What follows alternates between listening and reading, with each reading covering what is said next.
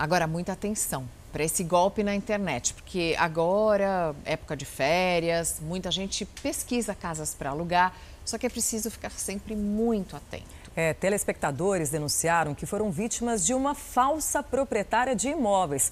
Ela se passava por outras pessoas para oferecer casas de praia, chácaras e apartamentos de temporada para alugar. As vítimas depositavam pelo menos uma parte do pagamento, mas quando chegavam para ver o imóvel, só encontravam um terreno cheio de mato.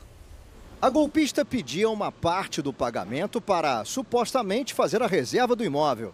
Esta vítima, que não quis se identificar, depositou 500 reais na conta da criminosa, mas depois percebeu que estava sendo enganada. Foi onde eu desconfiei e fiz uma busca na rede social né, de, de postagens dela. Eu vi várias denúncias de pessoas que ela tinha alugado casa, que tinha ido com a família. Quando chegava no, no determinado local não tinha nada, era só mato de um lado e mato de outro. Segundo a vítima, ela conseguiu descobrir a verdadeira identidade da pessoa que estava enganando muita gente. Cheguei a falar para ela que eu tinha descoberto tudo, né? Ela chegou a me ameaçar, falando que os irmãos da quebrada iam ir atrás de mim. No boletim de ocorrência, ela cita o nome de Franciele Aparecida Fermino Pereira como autora de todos esses crimes, que se apresenta como Fran Brazão nas redes sociais. A polícia informou que está investigando o caso. Esta mulher, que não quer mostrar o rosto, também acreditou nas mentiras da estelionatária.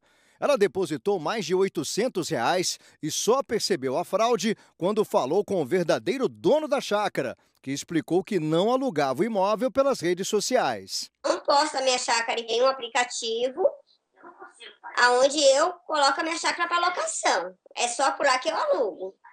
Aí foi onde ele falou que a gente realmente tinha caído no golpe. De acordo com o presidente do Conselho dos Corretores de Imóveis, para evitar o problema, o importante é checar todas as informações antes de fechar a locação. Se possível, assinar contrato apenas com imobiliárias ou pessoas de total confiança. Lá nas redes sociais, nos portais, basta a pessoa pagar e o anúncio vai ser publicado. Ninguém vai conferir se é dono ou não é, se é corretor ou não é.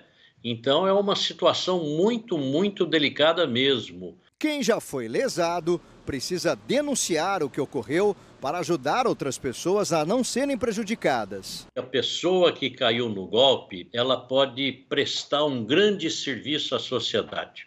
E esse grande serviço qual é? Boletim de ocorrência, registrar o fato e comunicar o fato ao Cresce que aquele anunciante é um estelionatário. O caso desta vítima foi diferente. Ela não conhecia a golpista e nunca negociou nada com ela. A falsária usava o nome parecido com o dela nas redes sociais e o número do CPF.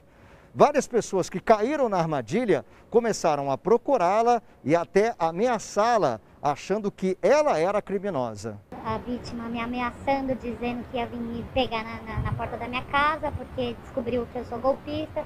E a grande verdade é que eu sou uma das vítimas, porque essa pessoa clonou meu, meu CPF e está usando é, esse número para passar esse golpe nas pessoas. De acordo com a polícia, esta vítima foi orientada de que na justiça ela tem seis meses para entrar com um processo contra a golpista.